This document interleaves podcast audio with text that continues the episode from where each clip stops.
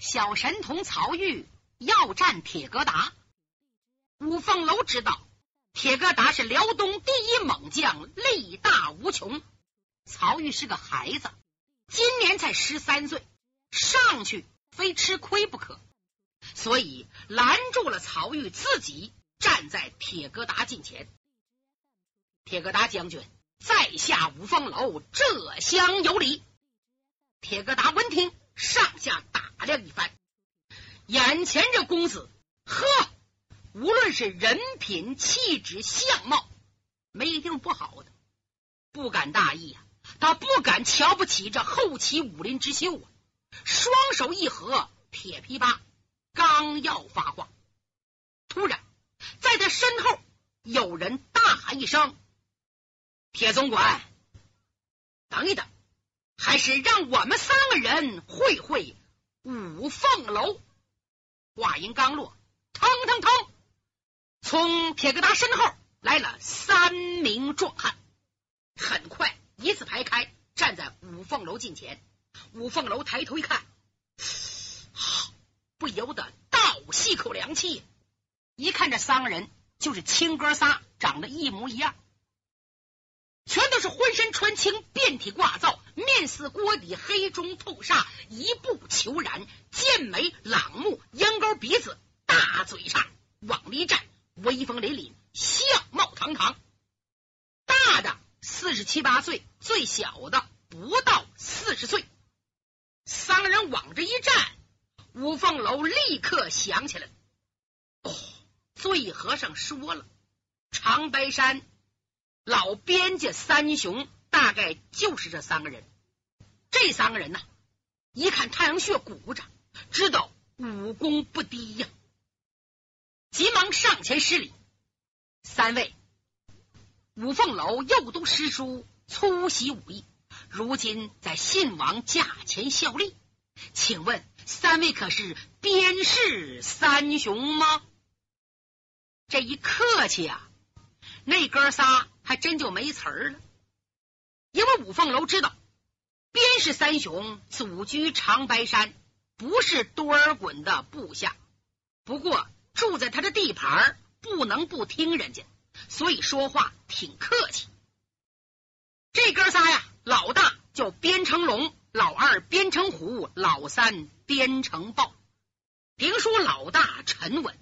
边成龙说：“武侍卫，明人不做暗事。我们弟兄三人不是多尔衮亲王属下。呃，我们到这来呢，是因为听说武侍卫一口五凤朝阳刀威震武林，所以想借机会啊。”见识见识，学个三招五式，分出胜败之后，我们甩手就走，绝无他意，请您亮刀吧。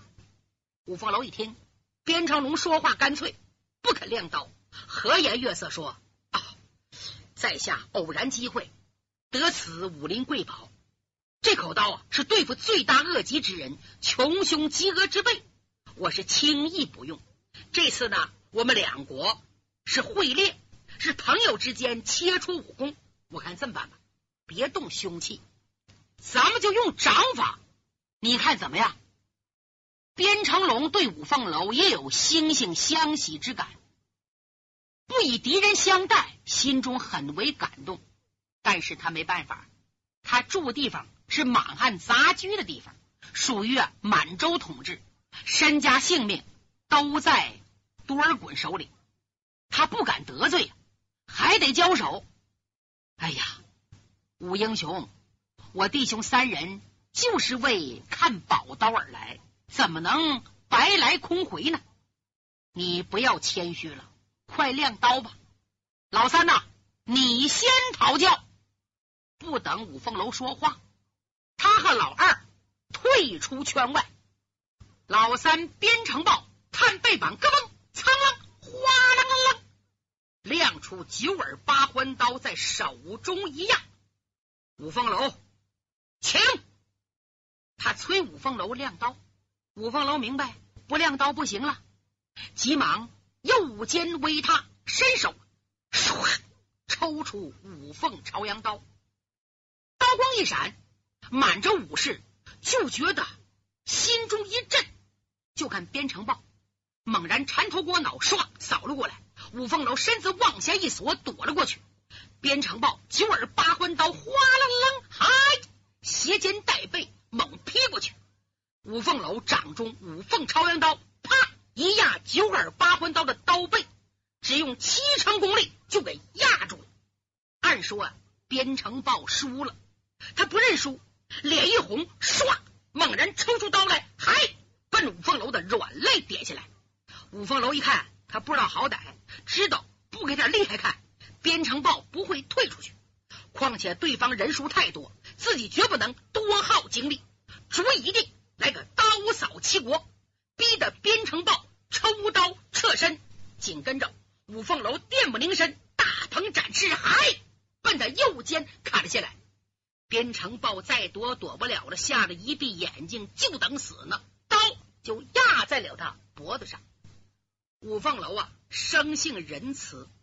他不但没动手，都没舍得把边城豹的刀给震掉，然后抽刀往后退身，哎，承让承让，边城豹败，含羞带愧退了回去。老二边城虎虽然看见了，他不服，他不认为啊五凤楼武艺高强，反觉得自己三弟下手不狠，看我的，手压巨石。狼牙刀唰戳过去，就是一刀。五凤楼一看，哎，这老二边城虎比边城豹强多了，而且一上来就拼命啊！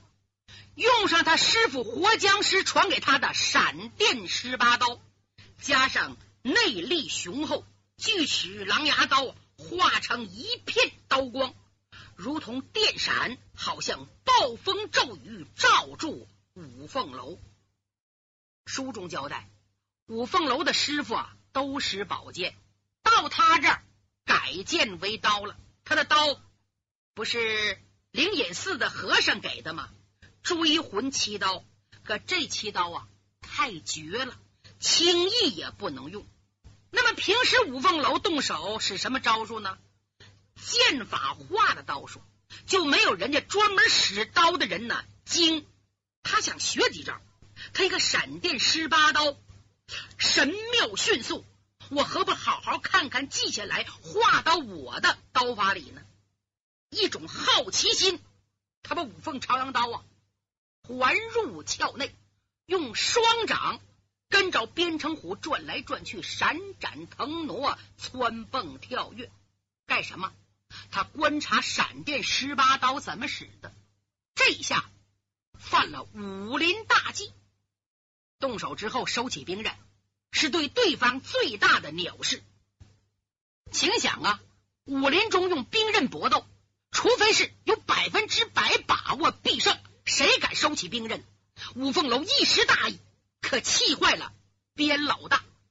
边成龙想：哎呀，五凤楼，刚才见我挺谦虚啊，现在这么狂。没把我们三边看在眼里呀！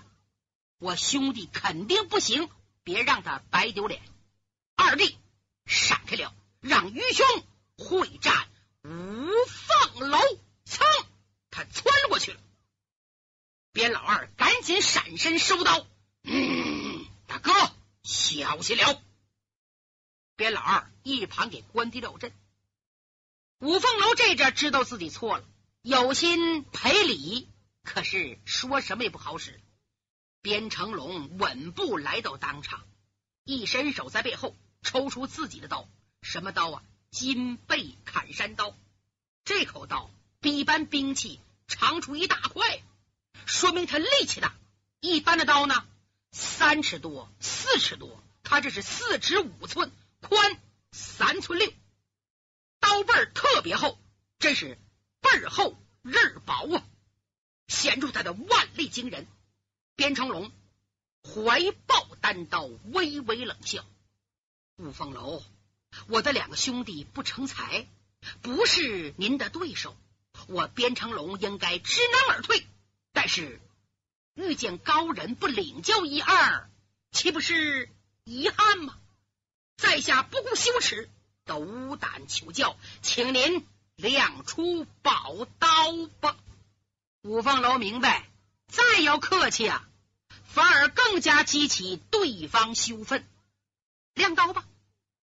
这阵儿，边成龙出手了，还是他二兄弟边成虎所用的闪电十八刀，同是一样招数，在他的手里使出啊，可厉害多了。五凤楼的身影已陷入一片刀山之内，加上五凤楼不肯轻用追魂七刀，相形之下对五凤楼十分不利。小神童曹玉替师傅担心呐，急他跺脚、捶胸、摇头叹气。要不是怕挨说呀，他早就喊出来了。信王朱由检别看是个文人，对武功很熟，他也看出来了。五凤楼有危险，凌云就想上去把五凤楼换下来。李明连连摇头，他的看法跟其他人不一样。怪不得我五凤楼大哥声誉日益增长啊！遇见这么强的敌手，明知凶险，他不用追魂七刀，得容人且容人。看起来先天无极派必将在他的手下。大放异彩，这功夫，边成龙闪电十八刀用了上六刀，该用中六刀了。这阵五凤楼被逼得连连退避，随后转入后六刀，后六刀也闪电十八刀的精华。小神童曹玉再也憋不住了，冲着五凤楼喊：“师傅，快使追魂七刀，快呀！”说着，他纵身想窜出去，哪知道他手腕啊，砰砰，被人狠狠的抓住了。哎哎，谁？他扭头一看，乐了。嘿嘿，爹娘，哎呀，你们可来了！快救救我师傅！快想想办法！谁把曹玉抓住了？正是爱他如亲儿子的义父义母鬼王司武寒夫妻。鬼王司武寒笑道。儿啊，你师傅成竹在胸，别乱喊乱叫，叫敌人看清了。鬼母说：“曹玉儿啊，别怕，娘这就抓他去，把他揍服了，给你当随从，好不好？”这对老怪物也真有意思，一生没有儿女，如今得了这么个俊秀的儿子，简直是喜从天降。特别是殷寒月。把曹玉当成心肝宝贝、肉疙瘩，他异想天开，想收三鞭为曹玉当仆人。曹玉才十三岁，能使唤仆人吗？缺德十八手一看，鬼王鬼母来了，这俩人长得相貌丑陋，怕千岁怪罪，又怕这两个人呐不高兴，赶紧给鬼王鬼母施礼。哟，亲家来了！哎呀！给我们帮忙来了，谢谢谢谢。转身又和信王朱由检说：“鬼王鬼母帮了我们大忙，给我们一百人，又是曹玉的干爹干娘，您呐对他热情点儿。”信王挺随和，鬼王鬼母今天挺客气，一扫往日啊那个模样，正经八百的给信王施了个礼。信王一看，鬼王夫妻虽然相貌丑陋。古道热肠，颇有好感。在他们说话之时，场上已经起了变化。边成龙闪电十八刀已接近尾声，五凤楼左躲右闪，不但没有伤着，反而身体越来越灵活，把这十八刀啊都学会了。边成龙虎目爆张，须发结扎。使最后一刀，闪电劈斩，向五凤楼劈了过去。五凤楼一看，宝刀再不用绝招不行了，想要进招，就这功夫，坏是坏在边成虎、边成豹手里。这两个人生怕他哥哥有时，一对眼神，两口刀唰冲过来劈了下去，一个劈五凤楼的脑后玉枕。一个扫五凤楼的双腿膝骨，上下中间三路加工啊！一般人呐，非死不可。五凤楼一见，不敢怠慢，急忙来个阳关三叠，刷刷刷，连挥三刀。这三刀可了不得，有雷霆万钧之势，把边城龙震出三步远，把边城虎的锯齿飞镰刀的刀齿磕掉了三个，边城豹的九耳八环刀的刀环崩飞了。这叫一刀震三边。满洲将士人人是遥指寒心，丧胆丢魂。边氏三雄脸色苍白，收刀入鞘，来到多尔衮的近前。唉，草民兄弟三人无能，坏了王爷大事，就此告罪。说完，头也不回的疾驰而去。多尔衮骂着眼睛尝尝了。就指着三边战五凤楼，现在三边弟兄全走了，怎么办？万般无奈。唉，千岁，天朝神威，辽东比不了啊！会列就到此为止。来呀，准备酒宴，排摆桌案，准备酒菜，频频向信王致贺。按理说。这个酒不能喝，菜也不能吃，为什么呢？多尔衮心怀叵测，怕出意外。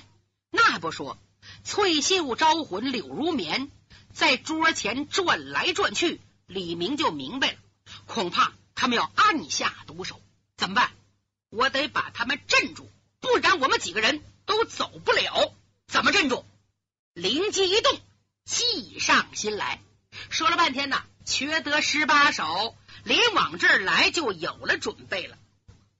李明说：“诸位，两国亲王盛会，礼节不可废。多尔衮亲王，您肯定没有预备炮仗吧？不热闹，叮当放两声多好啊！嘿嘿，我李明可带来了，我可要放了，行不行？”多尔衮说：“行行行。”就看李明一伸手，唰，双手齐出，像变戏法似的，左手托着三颗。火神爷精心秘制、威力强大的烈焰弹，右手拿着个长形铁桶，不用说，是火神爷南宫烈的暗器——毒雾神针。这两样东西，谁都知道，一知道就是火神爷南宫烈啊！多尔衮、阮如棉等人都惊呆了，他拿这干什么呢？再看李明，不慌不忙的。把三枚烈焰弹往空地上一甩，接着惊天动地一声巨响，咚咚咚，烈焰弹同时爆炸，硝烟弥漫，惊魂动魄，震耳欲聋，威力太大，爆炸面积竟达数亩之广啊！多尔衮面色惨变。柳如棉花容失色，他急忙凑到多尔衮近前。千岁，据江湖传言，火神爷南宫烈一共炼制了三十六枚烈焰弹，被李明师傅矬金刚斗笠偷去十二个。李明刚才一甩手就用上三个，看来那些烈焰弹可都在他手啊！为了您的龙体着眼，这一局我们认输了，另做。他图吧，多尔衮只可咬牙答应。这酒吃的，信王是兴高采烈，谈笑风生；多尔衮好像吞了黄连，暗暗叫苦，席散告退。李明一直逼视着多尔衮软如棉，直到信王上了逍遥马，走出老远，李明才一抱拳。嘿嘿，亲王千岁，请软道，再会了。可五凤楼任登上马，长而去，都走了。多尔衮气得发疯啊！哎呀，姓李的，孤王不杀了你，誓不为人！喳喳喳！等他发够威了，阮如棉凑过来，千岁。身体保重，您这是干什么呢？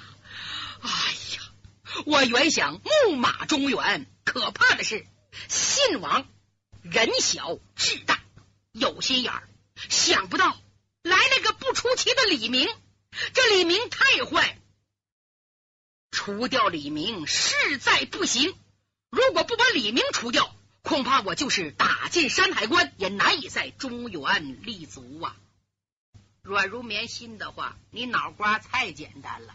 中原何止一个李明啊？比李明强的有的是。得顺着说吧。是啊，千岁，五凤楼和李明那是朱由检的。左膀右臂，不把他们两个杀了，朱由检将来非登基坐殿不可。他要当了皇上，我们好不了，得杀了五凤楼和李明。可恨的是，边成龙这个老东西不肯给我出力。如果他早一点义勇齐上，宰了五凤楼，可以除去大患。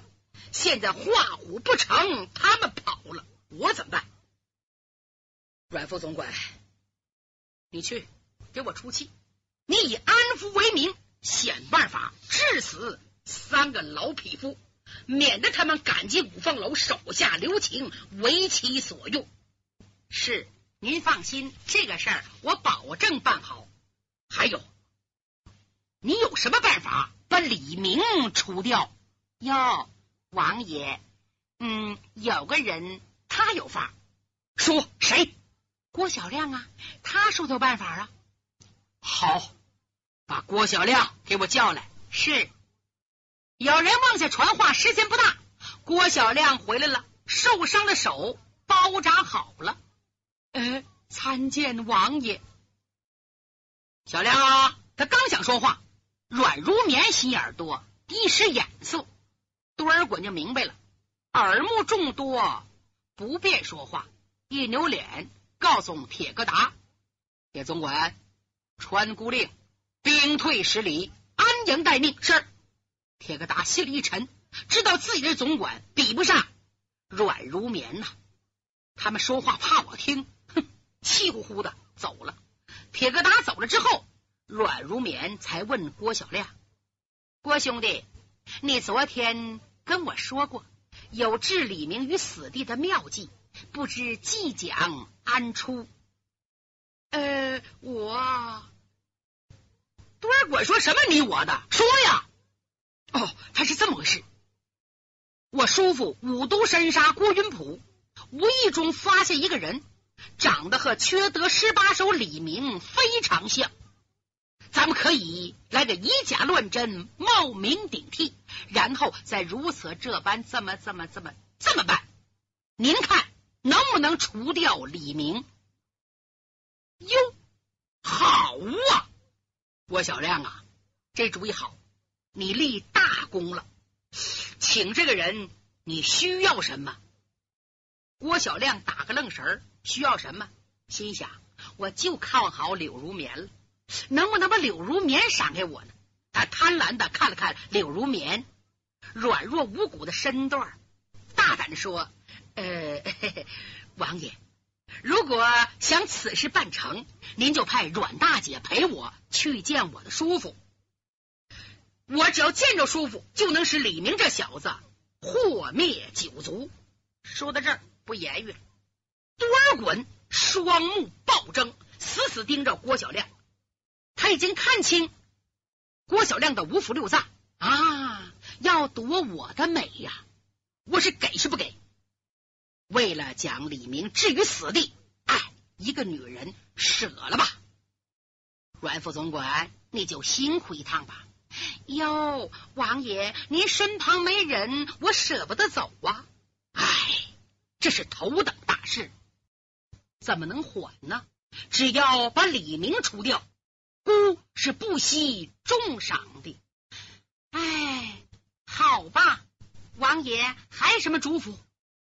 多尔衮再次嘱咐：“别忘了，顺便找一下边氏弟兄，有道是量小非君子，无毒不丈夫。”